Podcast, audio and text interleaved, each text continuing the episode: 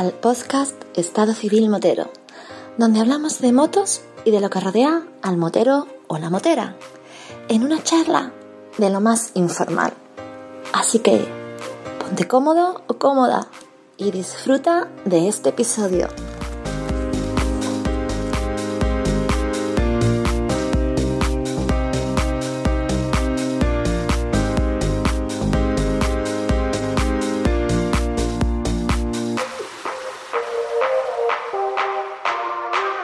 ¿Qué pasa, chaval? ¿Qué pasa, Vampi? ¿Cómo estamos? Don Julio Álamo, llevaba yo mucho tiempo detrás tuya, detrás de tus andares, a ver cómo, cuándo y por qué te podía localizar y poder traerte, porque últimamente, tío, te mueves más que la compresa una coja. Sí, creo que te he dejado colgado, no sé si han sido dos o tres veces, o, o por ahí.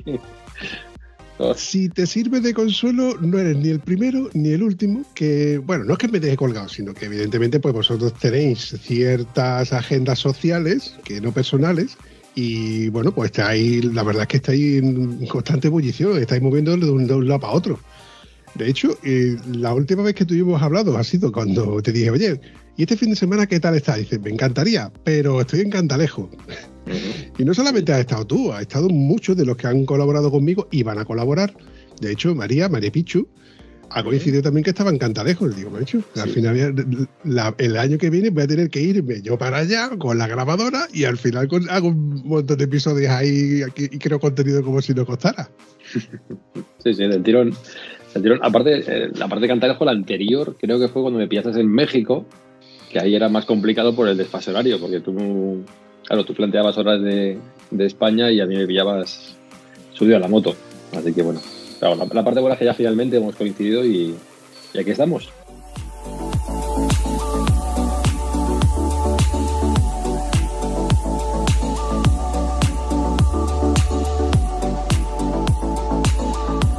Oye, Julio, cuéntame eso de que te fuiste a México. Bueno, pues sí, fue. Yo creo que no vamos, a ver, recuerdo, sí, noviembre.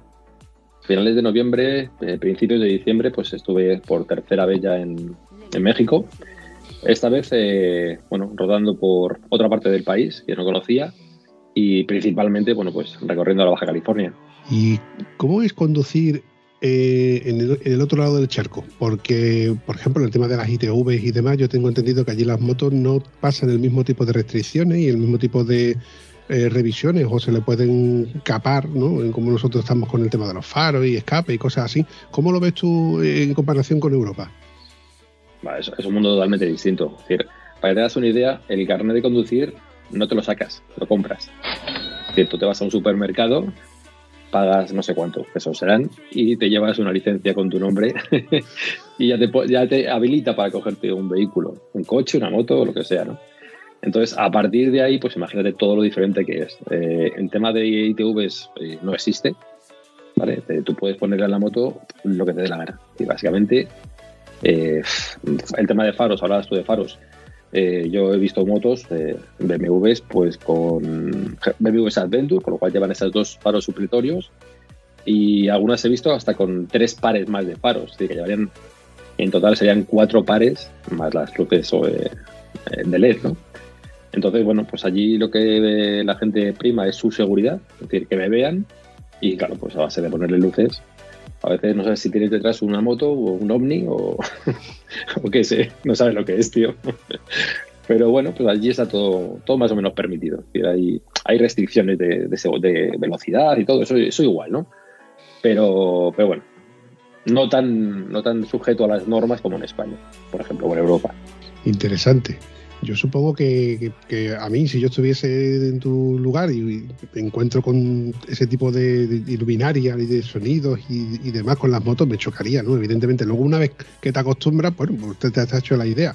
Pero mientras tanto, el hecho de que te, te venga un coche, una furgoneta, un, ¿cómo dice? La camioneta, ¿no? Una camioneta de Ujú. de frente con tantos faros, dices tú, joder, este tío eh, es para multarlo. Lo que pasa es Pues- que luego te acostumbras. Pues fíjate que es, es casi más eh, las motos que los coches. Los coches no suelen llevar demasiada historia, pero son las motos, a lo mejor por verse más pequeñas y más eh, susceptibles de, que alguien no te vea y te, choque, pues son las, los motoristas los que ponen la- las motos como ferias. Entonces, al mexicano en sí le gusta mucho el, tener una moto eh, que sea como una especie de, show, ¿no? Entonces, te digo, yo he visto en, en, top case de aluminio, he visto reposabrazos abatibles, he visto portabanderas, he visto portabotellas, he visto eh, estriberas delanteras, tipo, para hacerla como, como fueras una, una, Harley ahí con los pies estirados, y va a ser una, en una BMW, ¿no? Entonces, bueno, pues a, ellos les gusta mucho todo ese tipo de cosas.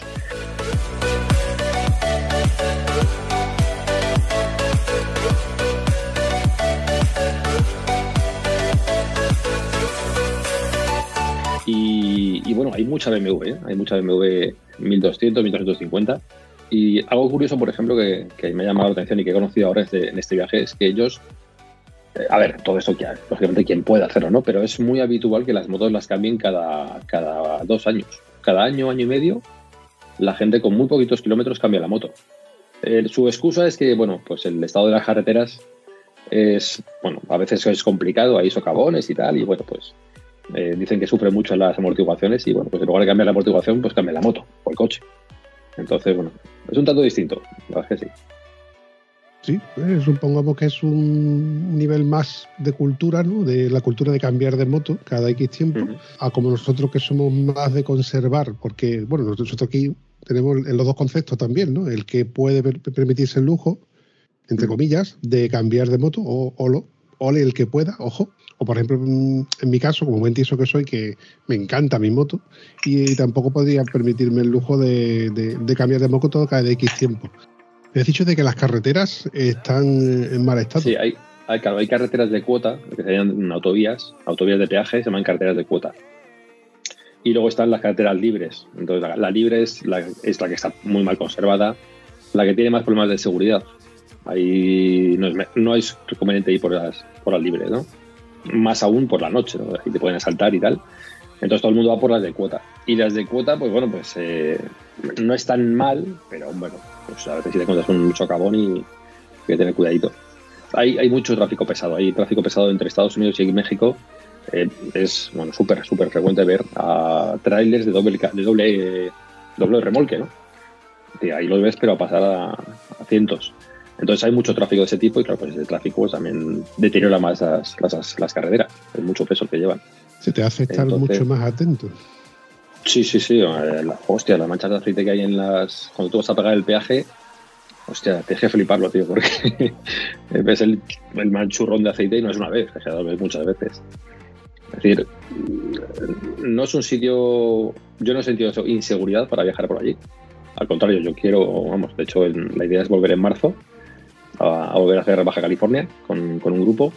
Y, a ver, a mí no, me, no es un país que me dé miedo ni, me ha pasado nada. Lo único que, bueno, hay que tener las precauciones y luego, pues, cosas como, por ejemplo, cuando vayas a, a una caseta de peaje, echas bien el ojo en el suelo porque, porque si confías, a lo mejor te vas al suelo.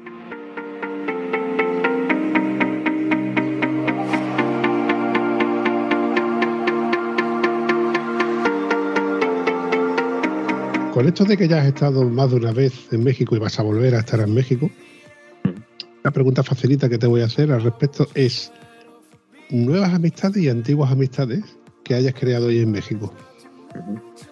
Bueno, del mundo de la moto, un montón, un montón. La verdad es que la comunidad eh, motera en México es muy potente y es muy es muy extensa en cuanto a, a tipos de motoristas, ¿no? Hay motoristas con itálicas, que es la moto más pequeña que casi se ve por allí, que es la itálica, la 125, la, 2, la 210 o 2,5. Eh, y luego está, bueno, pues la gente con motos doble propósito que le llaman allá, que son las Maxi Trail, pues que son principalmente de BMW, pero bueno, también hay, hay Ducati, también hay... Eh, ¿Qué marcas? Eh, Yamaha también se ve alguna por ahí. Aunque bueno, pues es cierto que el, la mayor, el mayor número es el BMW. Entonces, la comunidad es muy, es muy heterogénea, ¿no? Es decir, ves gente que es el motero de, espíritu con una moto muy, muy pequeña y muy hecha mierda, pero que es su moto, al motero con más posibilidades que, bueno, pues que va a otro, en otro tipo de vehículo. Pero ambos son súper solidarios con el, con el motorista, sobre todo a, mí, me han abrazado y me han, me han abierto un montón de puertas. Con lo cual, pues al final llegas allí y te sientes casi casi que es como, como en casa. Como dicen ellos, la pasión biker se ve, se vive con mucha, mucha pasión.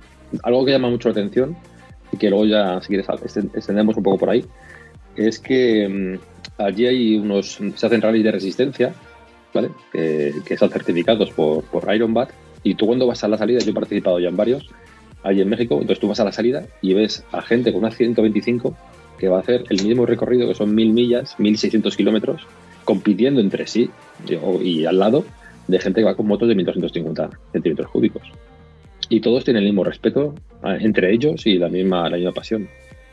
Eso es muy llamativo. Interesante. México siempre ha tenido la condonancia de que como tiene el, Rally Baja California y tiene eh, es zona muy off-road, existen muchos circuitos. De hecho, quiero recordar de que rallies puntuables pasan, pasan por allí, donde también corredores del París Dakar han pasado por rallies de, en México, Baja California, etcétera, donde les han servido como preparación para cuando el Dakar corría en Hispanoamérica.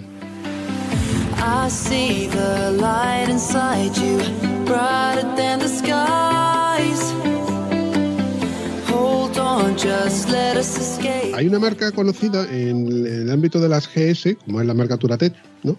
Mm. que muchos de sus vídeos promocionales están hechas en los Estados Unidos. En, esas selvas que se ven con esos árboles, esos robles gigantescos, mm. en esos vídeos promocionales.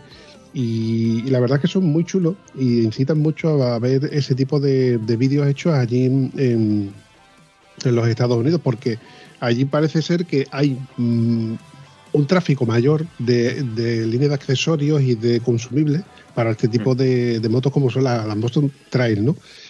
Lo que pasa es que, claro, BMW eh, acapara ese, ese gran, gran, número de motos que, a la que se le necesitan accesorios o se le ponen accesorios y un abanico de accesorios que dices tú, al final terminas comprándote un Panzer y poniéndole placas por todos lados de aluminio, estera y historia. Al final resulta de que tienes una moto que, bueno, que es como como un coleccionable, ¿no? Empiezas a, a, comprar fascículos y venga, y venga fascículo y venga fascículo y no paras.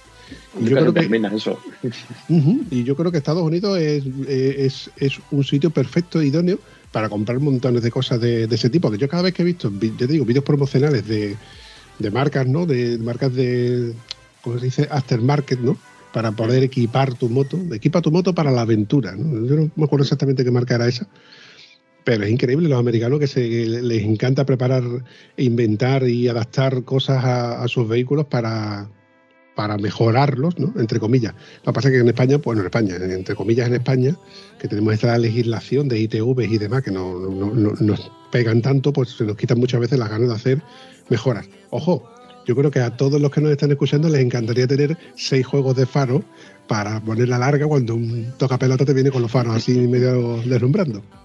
Sí. también, también hay otro motivo. Eh, es cierto que, como dices tú, pues eh, es un poco también equipar la moto o sobreequipar la moto, pero también hay otro aspecto que es importante, que es que, en, y eso en México va, lo vas a, se ve, se ve, ¿no? Es decir, estás mucho más expuesto a, situaciones que en Europa no, no se dan. Por ejemplo, que antes sin gasolina. Que antes sin gasolina, eh, Baja California es un. por ejemplo, hablas tú de las, de las carreras. Yo cuando he estado allá, justamente nosotros bajábamos desde Tijuana hacia, hacia La Paz y nos, cruzábamos de, subida, porque ya habían terminado, los pilotos de la, de la Baja Mil. La Baja Mil es la carrera, la carrera off-road por, por antonomasia de todo, de todo el continente americano. la cantidad de gente que va de Estados Unidos a México para competir es una barbaridad súper equipados, a unos niveles que no te imaginas.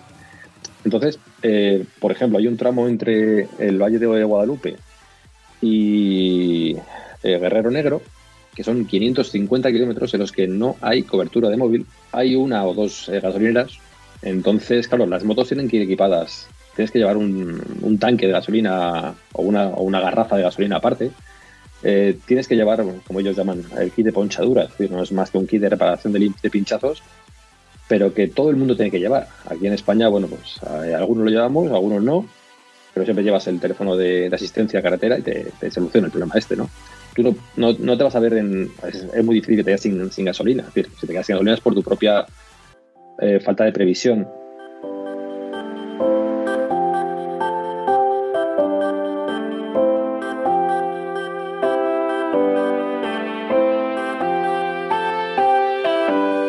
Pero allí en México, por ejemplo, pues eh, digamos que el motorista está más expuesto a, a cosas que no controla, ¿no? Es decir, el, el, concepto de aventura lo tienes en México. Y con todo mi respeto, a lo mejor con decir esto me van a cortar los huevos. ¡Ay, que me quedo muerto! Eh, Cabo Norte no es una aventura. ¿Amor? Cabo Norte es una distancia larga que, que, bueno, pues oye, que seguro que tiene su rollo. Yo no lo he hecho, pero bueno, seguramente algún día también lo haré, entonces tendré que comer mis propias palabras. Pero todo está muy controlado. Es decir, eh, vas por Europa. Europa está controlado las carreteras, las gasolineras, las asistencias, la cobertura en el móvil. Eh, yo en este viaje a México hicimos una cosa eh, que no voy a repetir en el viaje de marzo, ahí cambiamos un poco el itinerario, pero yo lo que hice fue coger la moto en, Ciudad de México e ir rodando hasta Tijuana, porque quería luego, eh, ahí donde empezaba realmente el viaje a la Baja California, en Tijuana, pero yo ese recorrido quería hacerlo en carretera para poder hacer dos carreteras míticas en México, que es la Rumorosa, eh, es una carretera que supuestamente tiene uno de los títulos esos tan rimbombantes de atención, la carretera más peligrosa de México, ¿no? Pues bueno, pues esa es la rumorosa. Y la otra es el Espinazo del Diablo. Entonces yo quería hacer esas dos y bueno, pues por eso hice ese camino en carretera. Ese camino son 3.000 kilómetros, ¿sabes? Es decir, es mucho, mucho, mucho recorrido en situaciones eh, a veces no, no, controlas mucho, ¿vale? El tema de cobertura de móvil, el tema de las veneras, el tema de se me rompe una, una llanta, ¿dónde la arreglo? Entonces, eh, bueno, a lo mejor por eso y por esas cosas, las motos allí sí que van con ese equipamiento que nosotros desde aquí lo vemos como exagerado, pero que a lo mejor una vez que llegas allí dices, bueno, este, esto de que aunque tenga una moto pequeña y vaya a hacer un rally, o un rally o una, una rodada larga, pues sí, sí, no, yo voy a llevarme un depósito de, dos, un par de, litros y una, un kit de ponchaduras y unas herramientas, porque como me pase algo, soy yo el que tiene que salir de aquí.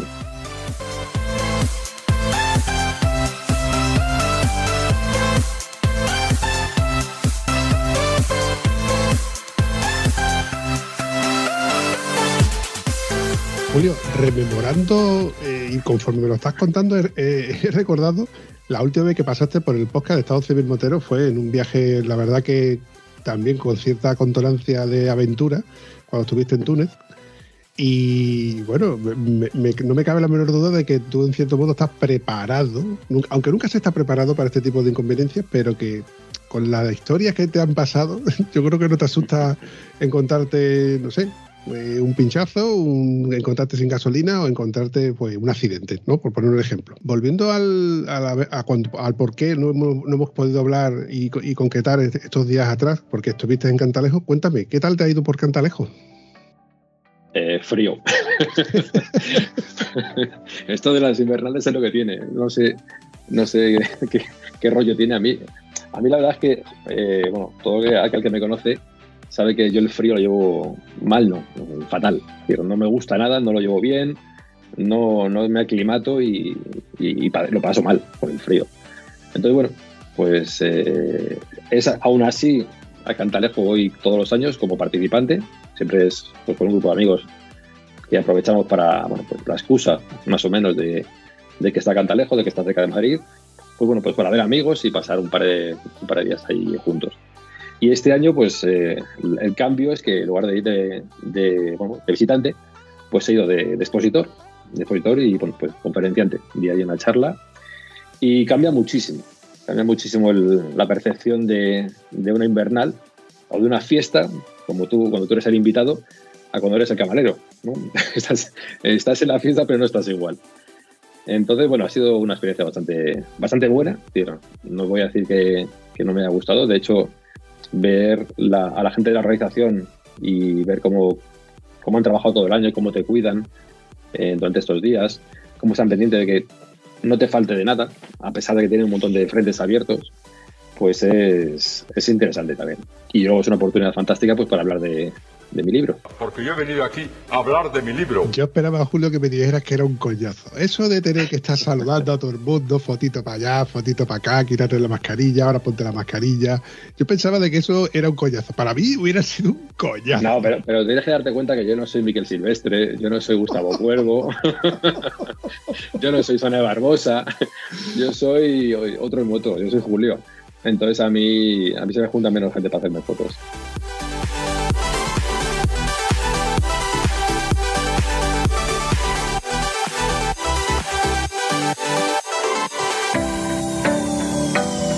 Bueno, yo he visto alguna que otra fotillo con, con gente conocida mía y, y doy por hecho de que te la has pasado bien. Sí, sí, sí, me he pasado bien, me he pasado bien. Aparte fue una, fue una historia porque, bueno, pues claro, no pude ir en moto porque llevaba, llevaba a, Fermín, que es un, un maniquí que me dejó mi amigo Emilio Alegre, llevaba una estantería, llevaba un montón de merchandising que, que he desarrollado pa- o he producido para intentar financiarme el viaje a Japón. Es que me he llevado hasta el perro, tío. Entonces me faltaba allí un poco, poco más o menos que un camping gas y, y dormir allí. Llevaba todo el equipo puesto.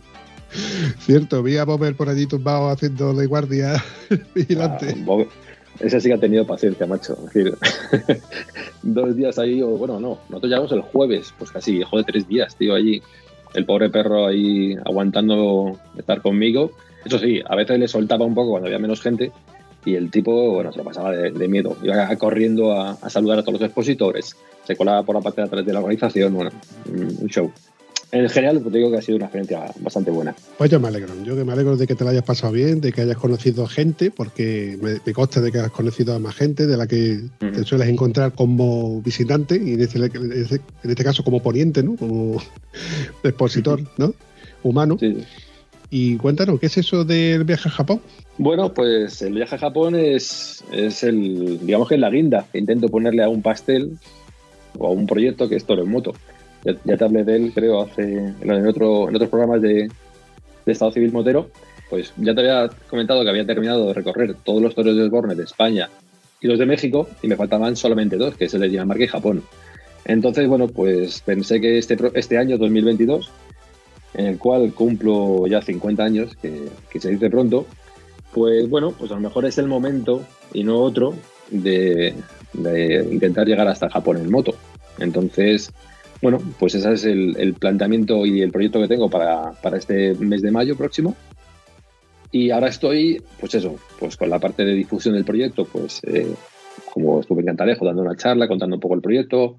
La semana que viene estaré en, en Motauros también, también dando una charla el sábado. Y bueno, pues en todos los sitios donde me dejan coger un micro y contar y contar mi historia, incluido aquí.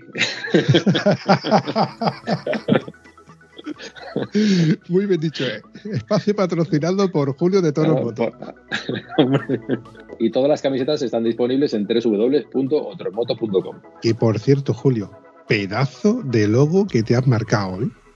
Sí, joder, es una chulada, tío. Es una chulada. La verdad es que, a ver, a mí no me gusta. Esto, esto, es- esto del merchandising es como. A mí me recuerda como las papeletas de la lotería de los niños. ¿Sabes? Que son un coñazo cuando son tuyas, pues las intentas colocar a todos tus amigos, ¿no? Y al final dices, bueno, ¿y esto para qué? ¿No? Para ayudarme. Bueno, entonces yo lo que he intentado es hacer un producto, ¿vale? Una camiseta y unas pegatinas que molen, pero que molen mucho, ¿vale? No, no que molen un poco porque sois colegas, no, no. Que esto se lo pueda comprar alguien que me conozca, alguien que le guste las motos o alguien que le guste la cultura japonesa, ¿no? Entonces, para hacer todo eso, lo que he hecho es, eh, bueno, rascarme el bolsillo bastante y contraté a una diseñadora gráfica, que es mi amiga Pitu.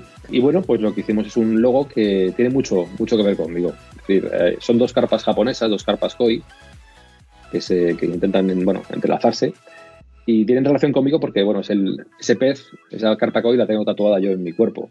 Entonces, bueno, es parte de mí, es parte del logo de Toro en Moto. Y Pitu cogió la esencia de lo que quería y, bueno, ha hecho un, logo súper súper chulo.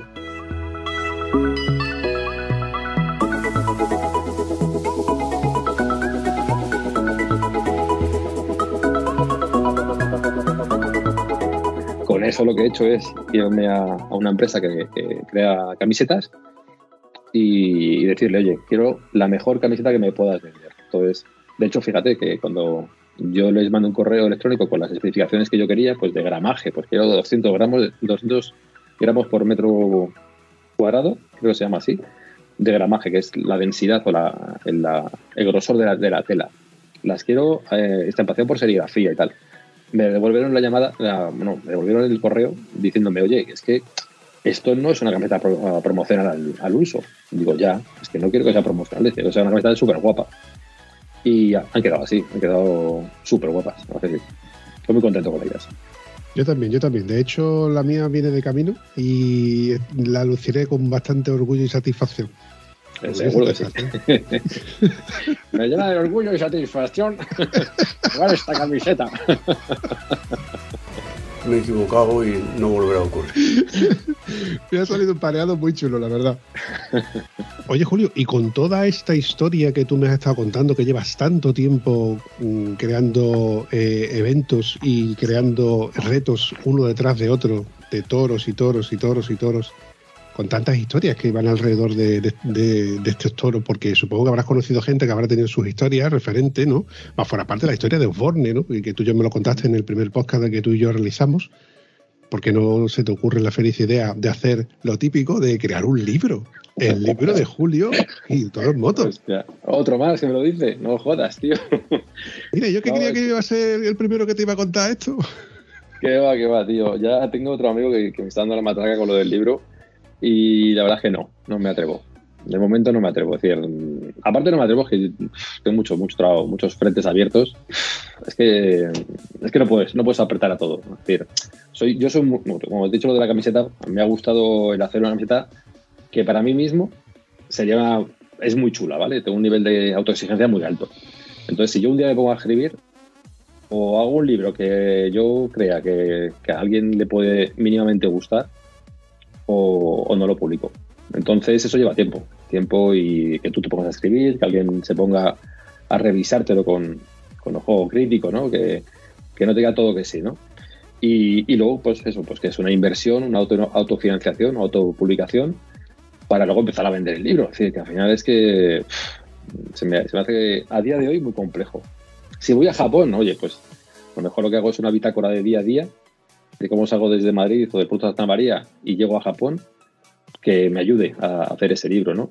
Pero a día de hoy no, no está en los planes, para nada.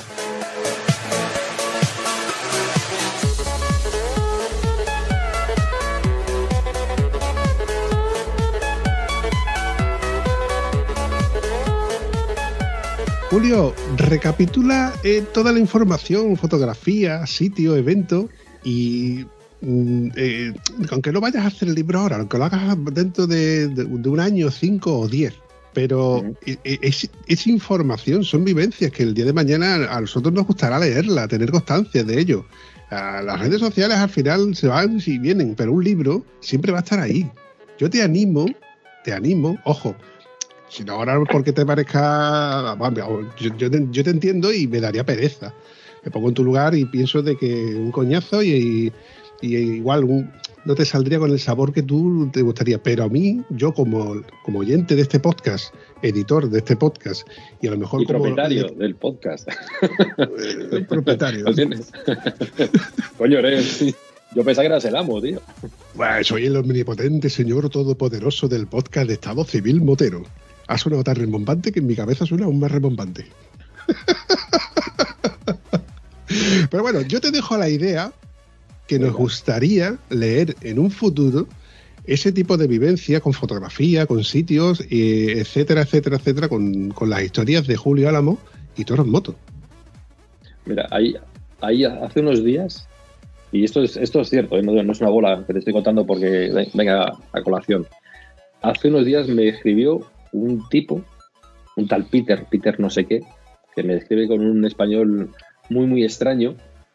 Y, la historia es que es un tío que es holandés y me está contando desde Holanda que ha encontrado un toro donde yo digo que no lo hay. Entonces, eh, bueno, pues el tío ha venido a España con su familia, más de hecho firma los, mails de Peter, su apellido y familia, y me ha mandado hasta una foto de toda la familia al lado de un toro, macho. Una familia holandesa que viene en coche, pero que, bueno, que ha encontrado en este, en este reto también su, pues una forma también de ellos de conocer el país. Y bueno, ha sido muy bonito porque mm, le puse en contacto con la Fundación Osborne y la Fundación Osborne pues eh, no tenía el dato actualizado y tenía que ser yo desde mi propia web el que actualice a la Fundación Osborne para decirle dónde estaba el toro que él estaba buscando. Ese tipo de anécdotas eh, las tengo guardadas, pues tengo los correos. Podría ser bonito en un momento dado pues el, el- el recopilarlas, Pero, pero, Vampi, tengo muchas camisetas que vender, tío. cuando, venda la- cuando venda las camisetas, nos ponemos a hacer otras cosas. Bueno, igual en un futuro se me cumple ese deseo que yo le estoy pidiendo al señor Julio y a lo mejor tenemos un libro. Yo no pierdo la esperanza y ahí te lanzo el reto.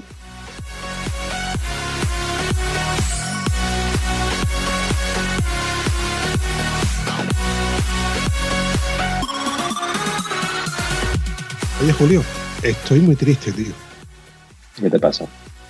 Joder, macho. Cuando me he enterado de que vas a vender a la moto, Joder, con la moto, tío. No, a ver, no, no, no lo toméis tan mal. No es un adiós, es un hasta pronto. Sí, espero verla con, con otra persona que la, que la cuide y sobre todo que la termine de pagar, que es lo que yo no, no puedo hacer.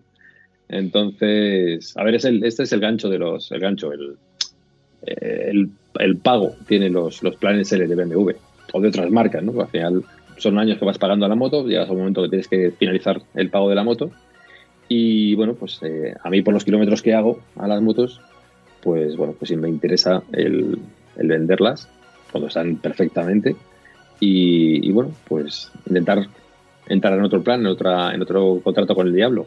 La verdad es que es muy bonita. Es una R1250 GS Adventure color militar, Calamata. ¿no? Calamata. Verde cala- esta, es, esta, además te lo digo de corazón, es la, la GS más bonita que he tenido. Ese es el color que yo quería desde hace mucho. Yo creo que hubo una 1200 verde militar, pero no era el mismo Calamata, no es el mismo verde que había este. Y, y esta que está preciosa. Nada, que- y además, bueno, pues cuando la cogí, el depósito es de aluminio pulido, que es una cosa que no se suele ver mucho. Es un, es un extra raro, pero que yo lo vi y dije, hostia, esto, esto queda, queda guapísimo. Y durante mucho tiempo pensé quedármela, la verdad que sí. Pero bueno, pues ahora la situación económica que tengo no. Hay que ser más conservador y bueno, pues intentar no, no quedármela, no voy a poder quedármela posiblemente. Entonces, bueno, pues por eso es el, el poner a la venta. Y bueno, es curioso que, que haces algo así y mucha gente se lleva las manos a la cabeza diciendo cambias de marca o dejas las motos o, o por qué la vendes. Bueno, al final, eso de las redes sociales ya sabes cómo es, Bampi. Tienes que, que dar explicaciones por lo que haces y por lo que no haces. Sí, bueno, eh, en cierto modo te cuentas de que se te asocia a, la- a- a- a esta moto, porque todo lo que has estado haciendo últimamente ha sido con esta moto. Entonces, si deshaces de tu moto, es, es parte de tu seña, ¿no? De tu, no sé, de, de- de- la moto que te ha ido acompañando a, a esto- a estos eventos, a excepción de, por ejemplo, lo, que has estado haciendo en México, que ahí yo sé que tú no te llevaste la moto. No, ahí son, ahí cojo una moto de alquiler. A ver, no, por el tiempo que voy no me compensa el, el meterla en un avión, es muy caro. Entonces, bueno, pues soluciono el tema o bien algún amigo que me deja moto allí o moto de alquiler, como este último viaje. Que por cierto, te podrías, te podrías venir a Baja California, ¿eh? Te iba a molar.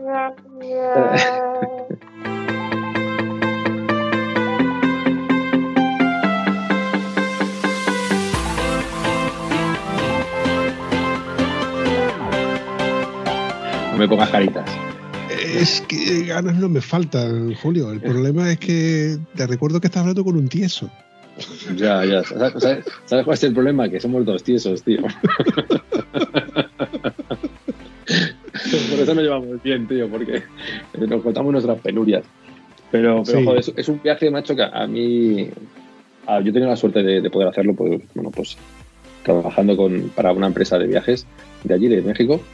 Pero es uno de los viajes que más me ha gustado. Porque es, es totalmente distinto. Sí, yo he estado, pues. eh, eh, bueno, pues toda Europa, Rumanía, he estado en Marruecos, pero como México no, no encuentro algo parecido. ¿eh? Al menos no lo conozco. ¿eh? Argentina sí bajé hace muchos años bastante por Argentina, pero de, de mochilero y con otra situación. Y en moto puede ser chulo y tal, pero México la verdad es que es un sitio que me tiene, me tiene enganchadísimo. Así que bueno, pues espero que alguien que esté escuchando ese podcast tan fantástico eh, y quiera vivir una experiencia realmente importante, pues que me mande un contacto, un mensaje y, y a lo mejor, a lo mejor podemos ir a Baja California juntos. Me llama la atención, ya te digo que un sitio donde tú conoces el idioma, evidentemente, conoces casi que las monedas y las costumbres no son mucho más peculiares de las que son así, eh, de las que puedan ser aquí, mm, que supongo que, que tiene cierto aliciente. Salvo la comida. Es decir, ten cuidado con la comida, tío. No, a ver, eh, la parte que, que es muy guapa de México es que la, la experiencia empieza desde que te suena el despertador para, para levantarte para ir a desayunar y coger la moto hasta que te vas a dormir, ¿sabes? Es muy bonito porque el- a nivel de lenguaje, de idioma, nos estamos perdiendo solamente un, un 5, un 10% de lo, de lo que no entendemos del lenguaje por giros, por expresiones. Pero tú te vas a, una- a un país de, lang- de habla inglesa o de otra habla y te pierdes muchísimo, porque por muy bien que hablas el idioma, pues posiblemente por, cultu- por cultura, por contexto, no vas a entenderlo todo. Entonces México eso te lo va a dar, porque somos casi, casi iguales, casi hermanos. Pero claro, luego el tema de la comida te, te partes de risa, tío. Bueno, te partes de risa y a veces dices, madre mía, que me estoy metiendo en la boca. Así que yo, joder, yo allí he comido, tío, eh, chapulines. Bueno, el chapulín es el, grillo este típico que había que comérselo y dije, venga, me- como uno y lo grabo. ¿sabes qué pasa? Que el que me lo grababa no tenía ni puta de grabar. Entonces grababa y yo decía, pero coño, esta toma no vale. Joder, venga, me como otro, hostia. Así me tuve que comer como siete u ocho de esos bichos ajerosos, tío. Y, bueno, pues ahí me comí los, los grillos. Luego estuvimos en otro sitio que me dieron la opción de comerme escamoles. Que en escamol el- es la hueva, de una hormiga. Que es- le llaman el caviar mexicano. Pero que, a ver, si, tú, si a ti no te dicen lo que es, pues tú dices, bueno, esto es un risotto, esto es un arroz, una paellita, yo qué sé.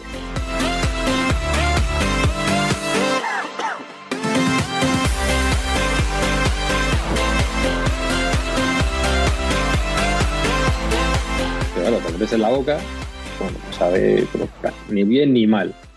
¿Vale? Pero claro, te dicen, no, esto es un huevo de hormiga, coge una tostada y te lo untas. Te esa puta, tío. Esto, esto, no, esto no me lo como, tío. Pero claro, ¿qué pasa? Que te, que te viene el overlander que llevas dentro y dices, hostia, si estoy aquí me lo tengo que comer. Y va y te lo comes, ¿sabes? Entonces, pues bueno, pues por eso digo que México es muy, en ese aspecto es muy, muy divertido, muy divertido.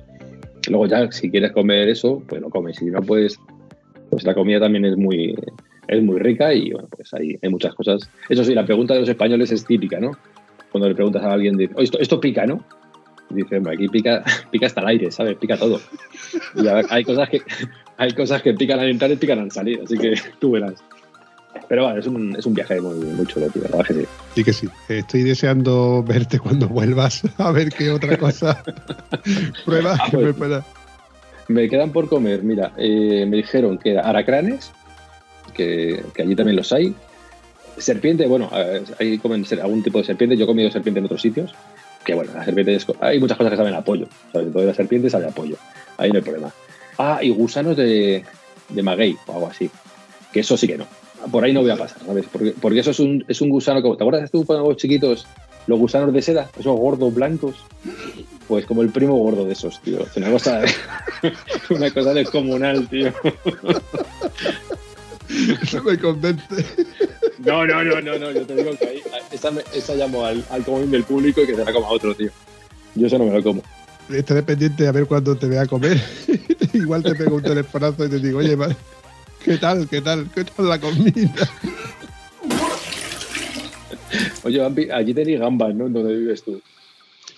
Sí, eh, a ver, los tres platos típicos de, de Huelva son las gambas, el jamón, evidentemente, y las fresas. Ajá. Es uno de los tres manjares que tiene esta tierra, por lo que son, son muy conocidas. Y lo Mm. curioso es que eh, el- no recuerdo cómo fue la historia esta de un amigo mío que esto fue en- de, de intercambio hace muchos, muchos años, de intercambio estudiantil, eh, hablaba de, de- de- de que las gambas las consideraban en, fuera de, España, las consideraban como el chapulín, como la cucaracha de- del mar, ¿no? Claro. Y dijo, macho, cuenta que no está rica la gamba. A ver, si abres la mente y piensas que eh, las gambas aquí están muy buenas, es como allí el chapulín, que están acostumbrados a verlo y lo cocinan frito, etcétera, etcétera. Mm. No hace mucho hablé con, con Roberto Peregrín. Sí, Roberto, Roberto. Me Ah, con-. ¿Conociste también a Roberto Peregrín? Pues Sí. me contó de que en uno de sus viajes, pues eh, probó el cuy. Un cobaya frito. La cobaya, tío. Pero es que te pones la, la- te pones la cobaya chicharrada encima del plato, tío. Joder. Pero fíjate, tío, eh, yo claro, cuando allí en México cuando les contaba esto de la comida y que ponía, yo ponía muchos remilgos en algunas cosas, ¿no? Pues oye, un taco de, de lengua para desayunar. Digo, yo, mira, no, no, esto, una tostadita con, con jamón y tomate me vale, ¿no? Y, y yo le dije, vale, vale, pues además ellos me, me tomaban como si yo fuera así un poco tiquismiqui, ¿no? Y, y yo dije, vale, pues te vas a enterar, macho. Entonces cogí el móvil y le busqué una foto de un percebe. Digo, mira, esto se come allí en España. Dice, ¿eso qué es? Y me decía uno, pero ¿dónde está el animal? ¿Dónde, porque eso son las manos, pero ¿dónde está el animal? Que ellos pensaban que el percebe eran los dedos de un bicho, tío. y yo decía, no, esto se lo come en España la gente y está como loca, tío. cuidado. Y claro, para ellos era una cosa que mm, les iba a costar comerse. ¿no? Entonces, es mucha, mucha parte de lo que tiene esto es, es de cultural, ¿vale? Nuestra cultura no estamos acostumbrados a comernos. Bueno, nos comemos los caracoles. Así que, que tampoco estamos como muy, muy lejanos. Pero bueno, pues nunca nos dio por comernos las hormigas o comernos los, los grillos.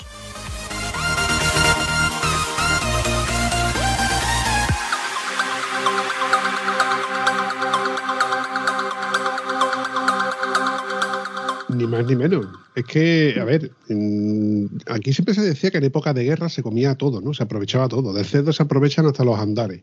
¿Y quién, quién- quién se va- a, quién, a quién hoy se le ocurre pensar, ¿no? Las manitas de cerdo, bien cocinadas y bien preparadas, pues se Sí, comen. sí, sí, sí. Pero es algo que no se considera un lujo, ¿no? Sino que es uno de los de, de esas cosas que se aprovechan del cerdo.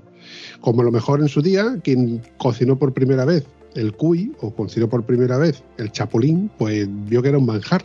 Pero yo estoy seguro de que eso fue una época de necesidad, donde había que aprovechar o intentar de inventarte de cómo sobrevivir en, en casos extremos, en casos de mucha hambre.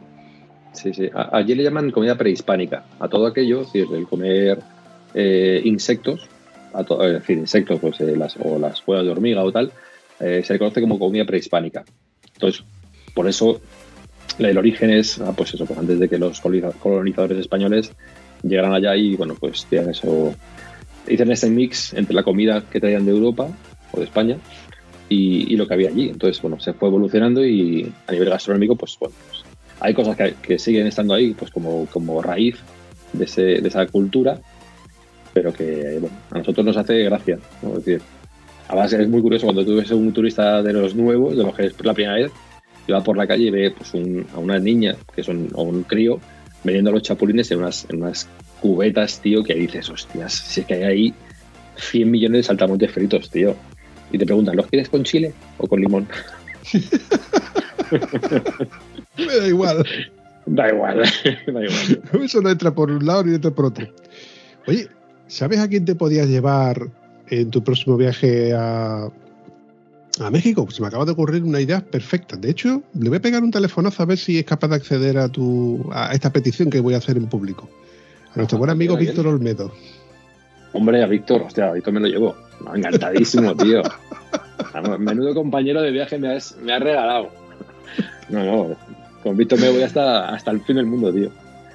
Pues le vamos a tirar la calle a ver qué, qué le parece la, la idea. Que yo estoy seguro de que está por la labor. Mohón, coño. Hombre, con propiedad. Y de coña. Ni de coña.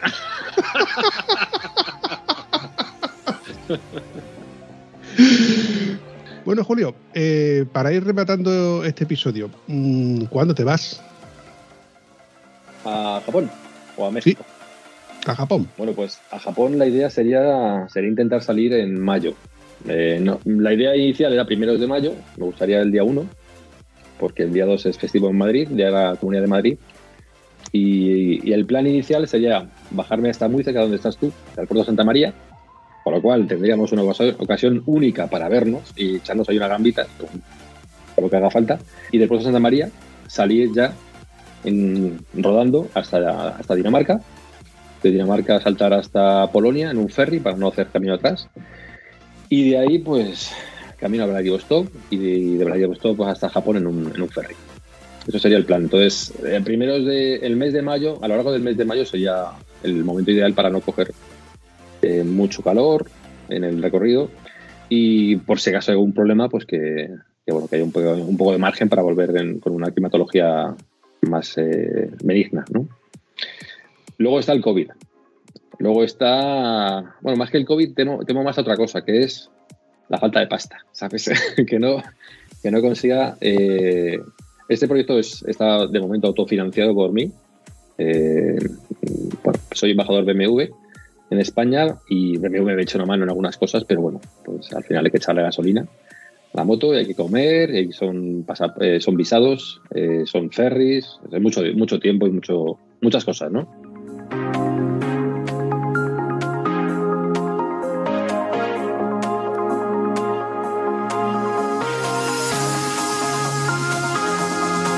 Entonces, bueno, pues eh, yo estoy ahora intentando autofinanciarme este viaje, pues a base de, esas, de ese merchandising.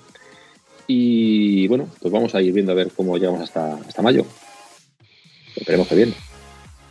Estaremos pendientes, estaremos pendientes de tu trayectoria y yo la verdad es que me encantaría ver que este sueño realizado, que llevas ya tiempo detrás de él. ¿Dónde podemos seguir tus andaduras, Julio? Bueno, pues eh, ya sabes, actualmente pues mis perfiles en redes sociales eh, son arroba otro en moto o bien el proyecto de Toro en Moto. La gente que participa puede ver sus fotos y su, y su día a día en Toro en Moto. Son otros perfiles que están en, tanto en Instagram como en Facebook. Ahora también voy a empezar a potenciar más el canal de YouTube. Eh, voy a subir un, un montón de vídeos de, de Baja California, como, espero que sean unos 8 o 9 vídeos. Y se me ha ocurrido una cosa, que es hacer un videoblog eh, de- en primera persona para ir contando a, pues, a la gente que le pueda interesar, ¿no? A esas personas que siempre han pensado o se han imaginado, no, nunca se han imaginado cómo podría ser montar un proyecto así a, cinco meses, ¿no? Pues quiero contarles eh, mi día a día, decir, qué voy haciendo, cómo voy solucionando los problemas, cómo voy eh, frustrándome porque las cosas no salen o, o alegrándome porque las cosas van saliendo bien, ¿no? Entonces el primer capítulo ya lo tengo hecho, me falta darle una pincelada de edición, que espero sea esta noche, y subirlo, y es una introducción, ¿no? Una introducción camino a Cantalejo, en mi coche, dentro del coche, y bueno, explicando quién soy y explicando qué quiero hacer, ¿no? Eso va a ser otro de los de las ideas de, este, de estos cinco meses hasta ir a o intentar ir a Japón.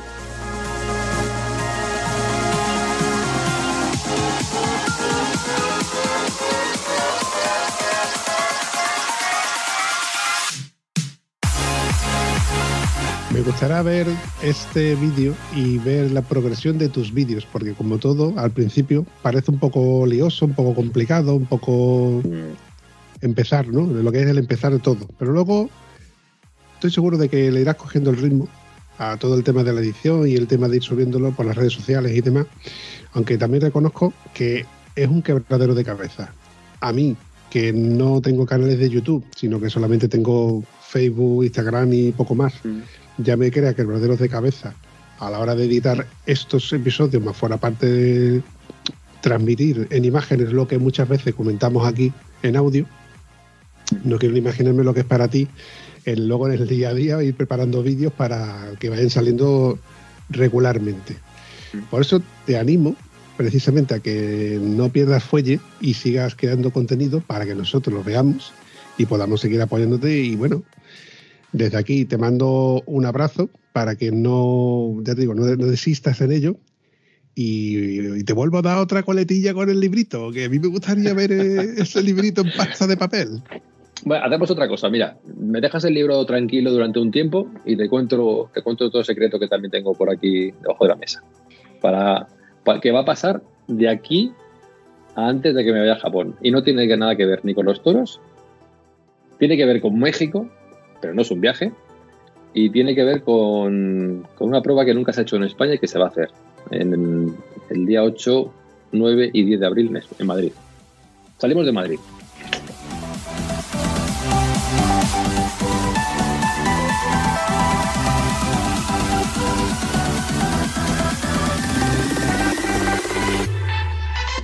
Pero es me lo, es vas a contar, primicia, primicia mundial. ¿Me lo vas a contar en primicia? Te lo cuento en primicia porque eres un colega y, y porque sí, ¿qué, qué cojones? Pues mira, eh, Te como los huevos, Julio, te como los huevos. no hace falta, ¿vale? Manda, mándame una gambita si quieres, pero déjame, déjame en paz. Que, a ver, que, que me pierdo. a ver, ¿por dónde yo? Ah, ya, ya, ya. Bueno, pues a ver, eh, dentro de, de este, de este rumbo que ha dado mi vida, ¿no? Hacia un poco de la moto, un poco de, de este proyecto, pues por el camino se me, se me ocurrió una, una idea que yo ya había hecho en México, lo he hecho en, en alguna ocasión, y que aquí en España nunca se ha hecho. En México es muy popular y, y he traído la idea, es decir, estamos trayendo la idea a España, ya, ya, es, un, ya es un hecho, ya tengo, ya tengo a, a varias empresas eh, potentes que van a, respaldar ese proyecto. Y es un evento, es un evento que es, un, es el primer rally de resistencia avalado por Iron Bat que se va a celebrar en España. Iron Bat, no sé si lo conoces, es una organización americana que lo que hace es certificar a, a pilotos, a motoristas que ruedan largas distancias. Largas distancias quiero decir mil millas, que viene siendo unos 1.600 kilómetros, en, una en, una, en un tiempo menor de 24 horas. Esto ya son palabras mayores, ¿sabes? Esto ya es... De hecho, Iron Bat significa eh, culo de hierro. ¿Por qué? Porque si tienes que rodar 1.600 kilómetros en menos de 24 horas, se te va a quedar el culo pues como una chapa. Entonces, eh, esto es un concepto que en Estados Unidos se hace muchísimo, en México se hace muchísimo, y junto con unos amigos mexicanos traemos la idea a España. Y bueno, pues eso, el día 8, 9 y 10 de abril eh, lo celebramos en España. El, se llama Broken Bones España y va a ser un rally de resistencia Iron Bat certificado, con lo cual, pues todos los pilotos que participen en ese rally va a ser una, una participación limitada. Esto no queremos que sea una locura de 500 personas, va a ser algo mucho, mucho más pequeño. Pero bueno, todos aquellos participantes que, quieran participar y que sean capaces de completar ese recorrido, ese recorrido de resistencia en ese tiempo, ¿vale? Automáticamente van a tener la certificación oficial de Iron Bat para, para ellos. Lo cual, bueno, pues esto ya es. Viene a ser más o menos, imagínate, la gente que corre una maratón y un día dice, bueno, yo ya he hecho muchas maratones, quiero hacerme un Ironman. ¿vale? Sería el mismo concepto. No es una prueba para, para gente que no haya rodado mucho, es, es, una prueba para gente que quiera eh, medirse e ir un poquito más allá de lo que es una prueba normal de, las que ahora mismo hay, ¿no? Es decir, hay varias pruebas por España que son de 1000 kilómetros, de 800 kilómetros.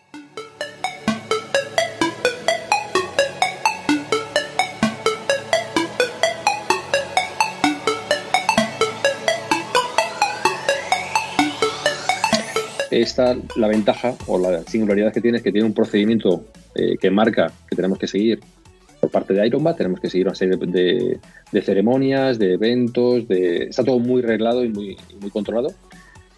Se prima sobre todo la seguridad de los pilotos y es una experiencia en la cual tú te, tienes que medir contra ti mismo, porque tienes que, hay parte de estrategia, tienes que ver si vas a hacer la prueba solo con algún colega, cada cuánto vas a repostar, te tienes que cambiar los horarios, porque salimos a las 12 de la noche, eh, tienes que planificarte la hidratación, la comida, es decir, tiene muchas, muchos componentes un poco, un poco extremos. ¿eh?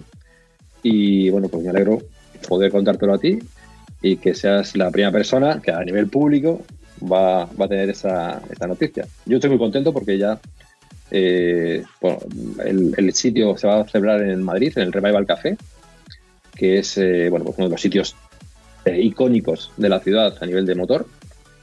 Allí tendremos la salida del rally, tendremos la llegada del rally. Va a haber eh, juntas de pilotos y juntas informativas que voy a dar yo personalmente en distintas zonas de España. Posiblemente en Coruña me vaya a dar una charla allí para animar a, a los pilotos, pilotos o motoristas gallegos que se quieren apuntar. Eh, posiblemente haré otra en Barcelona, otra en Madrid, otra en Valencia y bueno, pues no sé si también por el sur, Málaga o, o por ahí, pues tal vez también haga otra. Entonces, bueno, ese es otro, otro de los proyectos que tengo en estos cinco meses. Y que bueno, este es el que más, más estoy más tranquilo estoy porque está muy rodado. Eh, y tenemos un logo, va a ser un logo chulísimo, que pronto lo podéis ver. Y, bueno, pues que si alguien se quiere animar a hacer una prueba extrema, ¿vale? En la que principalmente no hay, no hay primero, ni segundo, ni tercero.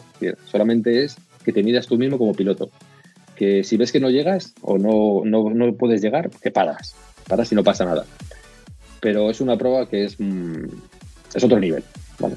Entonces, bueno, pues ahí estamos también con este proyecto entre manos. Me parece muy interesante, porque yo creo que este tipo de eventos son solamente para Supermanes. Eh, o, o super tarados, tío. no, yo, yo, yo personalmente, bueno, aparte, a ver, yo he hecho en México los míos de Ironman, de Ironbat, perdón, y, y, bueno, pues como responsable de este, de este rally en España, yo personalmente voy a tener que hacer ese rally una semana antes, ¿vale? Para, para verificar todo el trazado, que, yo mismo he diseñado el trazado, ya en un viaje que hice hace un par de, de semanas, estuve pisando toda la carretera que voy a recorrer. Y una semana antes de la fecha oficial, yo me cogeré a las 12 de la noche, me cogeré mi moto y yo solito me voy a hacer todo ese, ese recorrido en menos de 24 horas. Es una experiencia muy intensa, ¿vale? Es muy intensa porque nosotros no, estamos acostumbrados normalmente a enfrentarnos a, tantas horas de conducción, ¿vale? Los pilotos van, van balizados, con lo cual la organización vamos a saber a qué velocidad va cada uno de ellos, dónde está, con lo cual, eh, no se deja, no se permite que la gente vaya muy rápido. Si tú vas muy rápido y lo detectamos al segundo, al segundo aviso, te echamos del rally, ¿no? te, descalificamos. ¿Por qué? Porque no queremos que la gente vaya corriendo, queremos que la gente vaya a ritmo. Se puede hacer a ritmo, son 1.600 kilómetros, a ritmo son a ritmo de 100 por hora o 80 por hora, son en torno a 16, 17 horas, hay que meterle los, repostajes, algo de descanso por el camino, es decir, se puede hacer, pero es, es, un, es un tema de mentalidad, ¿no? de, tu cabeza y decir, bueno, me quedan por delante muchos kilómetros, voy a, dosificarme, voy a cuidarme, voy a hidratarme, voy a beber. Decir, tiene esa, esas componentes que, bueno, lo hacen diferente. Yo me pongo en el pellejo de quien quiera hacer la Iron Bat. Eh, evidentemente estoy, estoy seguro de que quien haya hecho este tipo de, de eventos más o menos sabe eh, hasta dónde son sus límites y cuáles son los repostajes, los de su moto, ¿no? La, las horas de descanso, el, el, to, todo lo que conlleva el reto en sí. Y si yo me pusiese en el pellejo de cualquiera de los que quisiesen realizar este tipo de eventos, pues me mola, me mola porque llevarte certificado, haber hecho un Iron Bat de 1600 kilómetros, mola. Uh -huh. Pero bueno, yo no estoy a ese nivel, no estoy a ese nivel porque no lo he hecho. Por mi disponibilidad hago muchas tiradas, no muchas realmente, pero cuando hago tiradas, hago tiradas largas porque son de, de aprovechar el fin de semana. Uh -huh. Y me crea la psicosis de saber, tengo que salir, tengo que repostar cada X kilómetros, tengo que uh -huh. aprovechar para hacer un almuerzo, ir al baño, volver a repostar, etcétera, etcétera, etcétera. La verdad es que tiene su miga, ¿eh? Sí, tiene su miga, ¿eh? Es decir, desde la organización vamos a ayudar a los pilotos que se inscriban a darles, a darles luz, ¿no? Es decir, no vamos a dejar que la gente vaya e invente cosas. Yo, por ejemplo, mira, el primero que hice yo, me, acuerdo que cuando me lo contó mi amigo mexicano, que vamos a hacerlo, dije, bueno, pues venga, pues tiramos. Y claro, hostia, y digo, ¿y, cuántos Red Bull me compro? Yo pensaba, digo, tengo que tomar 20. Y me dijo, me dijo no, no, no, no, ni uno. Es decir, digamos que eh, las vías eh, energéticas te, dan mucho te, bueno, mucho impulso, mucho, mucha fuerza, pero igual que subes, bajas. Entonces, son muchas horas. Entonces, no puedes estar cada dos horas tomándote una bebida energética. Te puedes tomar alguna por el camino, no pasa nada. Pero no, no basar toda tu, tu recuperación y tu mantenimiento físico en base a ese tipo de, bebidas. Bueno, pues el tema de alimentación, comer con unas, eh, eh, pequeños frutos secos salados, por ejemplo, te van a ayudar también.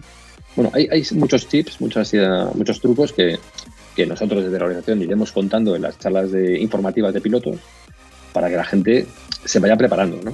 Luego hay un, una labor que es muy personal, de decir, bueno, oye, eh, en la semana que voy me tengo que cambiar el horario, porque a las 12 de la noche van a ser mis 8 de la mañana, ¿sabes? Para estar fresco, para rodar. Es cierto que eh, la, la, salida, eh, tal y como la he, diseñado, salimos por una autovía, ¿vale? Porque por la noche es mejor, es más seguro para todos rodar aunque sea en largas distancias, pero por autovía, porque bueno, pues necesitamos el tema de animales, es más relajado, pero estaremos amaneciendo en la costa. ¿No? Y cuando amanece, ya nos tomamos un desayuno y ahí empieza el rock and roll. ¿no? Ahí ya nos vamos a, a carretera secundaria, nos vamos a recorrer eh, parte muy bonita de Galicia, vamos a darle a, a, la puerta prácticamente a donde vive Roberto Naveiras, por ejemplo. Eh, Moitel vive en el, en el granadas de En sal el- y mes, sí, pero el- en el culo del En el culo ¿cómo se del mundo conocido. Eh, Pues, pues pasamos por el culo del mundo conocido.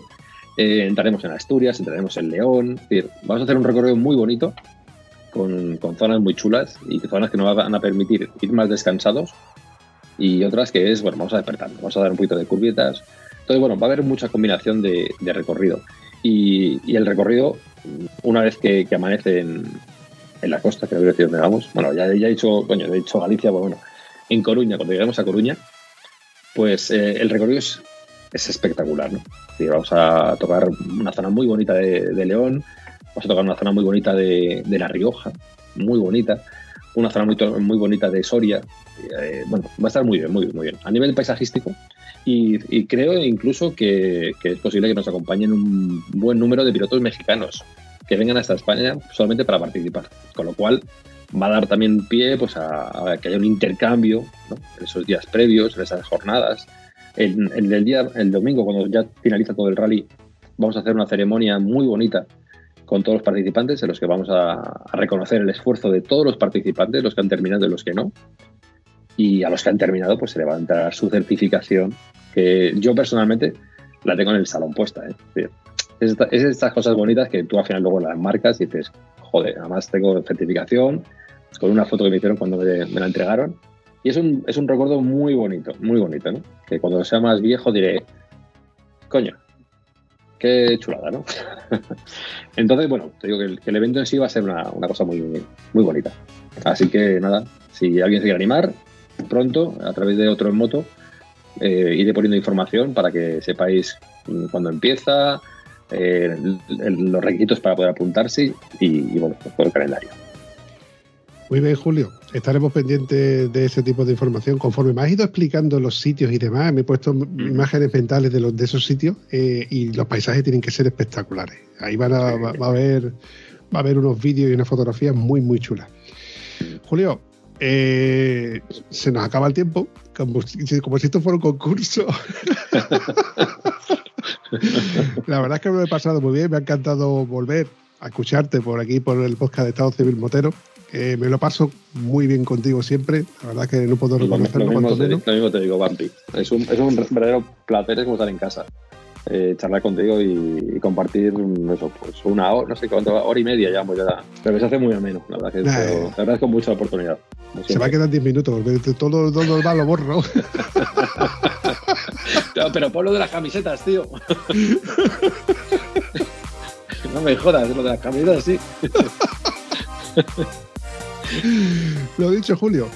Un placer, espero verte pronto. Ojalá sea en persona, por fin, y nos podamos dar un abrazo como nos merecemos. A ver si el puto COVID también nos ayuda a colaborar en, en toda esta parafernalia. Y lo dicho, un placer, Julio. Igualmente, Bampi, un fuerte abrazo y, y mil gracias, como siempre. Si te ha gustado este episodio, puedes comentarlo en cualquiera de nuestras redes sociales. Es gratis y nos ayudas a seguir creando contenido. Y si además nos ayudas a compartirlo, nos haría mucha ilusión. Bueno, a la Vampi sobre todo, que es quien se le ocurra. Espero que os haya gustado tanto como nosotros. Hasta el próximo episodio.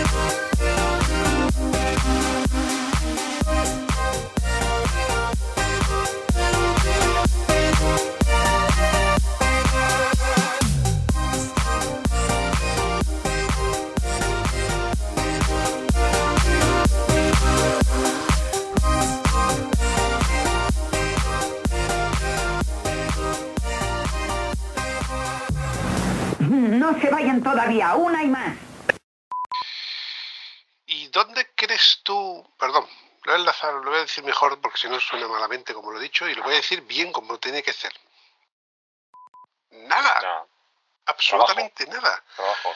Trabajo y porque me gusta, pero que luego te diga un tío, es que tenéis eh, acento. no me gusta tu acento. Pues vale, pues cambia de canal, coño, si esto es gratis. Lo estoy regalando, cabrón. Pues Sí, así, tal y como te lo estoy estoy regalando. diciendo. Vamos a poner aquí un poquito de luz, así aunque sea en directo, No. para que un poco la cara. Por mí no te preocupes, ¿eh? O sea, yo sí pongo, pongo luz para que me veáis bien este careto reconocible. Y las camisetas están disponibles en toromoto. Eh, no, uy, no. Seguimos de estado civil, pero eso no ha cambiado. y que no falte. Yo, hay, hay una coletilla que yo uso muchas veces, que se, se puede ser soltero, casado, divorciado, empleado, desempleado, pero el motero, aún sin moto, sigue siendo el motero.